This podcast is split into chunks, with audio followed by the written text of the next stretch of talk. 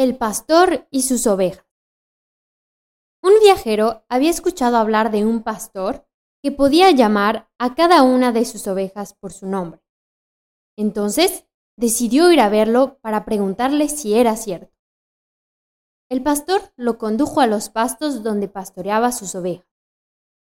Parado en medio del rebaño, pronunció un nombre. Una oveja levantó rápidamente la cabeza y respondió al llamado mientras que las otras seguían pasteando. El pastor hizo lo mismo con otra docena de ovejas. Entonces, el viajero sorprendido preguntó, Pero, ¿cómo es posible que puede reconocer a cada una de sus ovejas? Todas se parecen. Mire esta, respondió el pastor. Cojea un poco. Esta tiene un problema en los ojos. Esta otra tiene una mancha negra. Esta otra tiene la oreja perforada.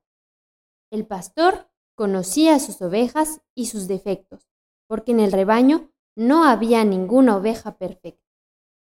Me imagino que nuestro pastor también nos reconoce por nuestros defectos, exclamó el viajero. El pastor le dijo al viajero que sus ovejas reconocían muy bien su voz, de manera que ningún impostor podría engañarla. El viajero Quiso entonces comprobar lo que afirmaba el pastor. Para esto, se disfrazó de pastor. Se puso un manto y un turbante. Tomó el bastón y se paró en medio del rebaño. Cambió su voz tratando de imitar la del pastor, pero ninguna oveja quiso seguirlo. Dígame, ¿por ningún motivo seguirían sus ovejas a un extranjero? preguntó el viajero. Solo cuando están enfermizas, respondió el pastor. Lo mismo sucede con muchos cristianos.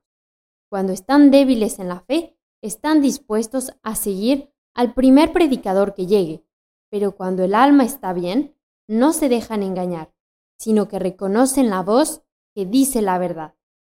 Para esto, es suficiente estar en comunión con Dios.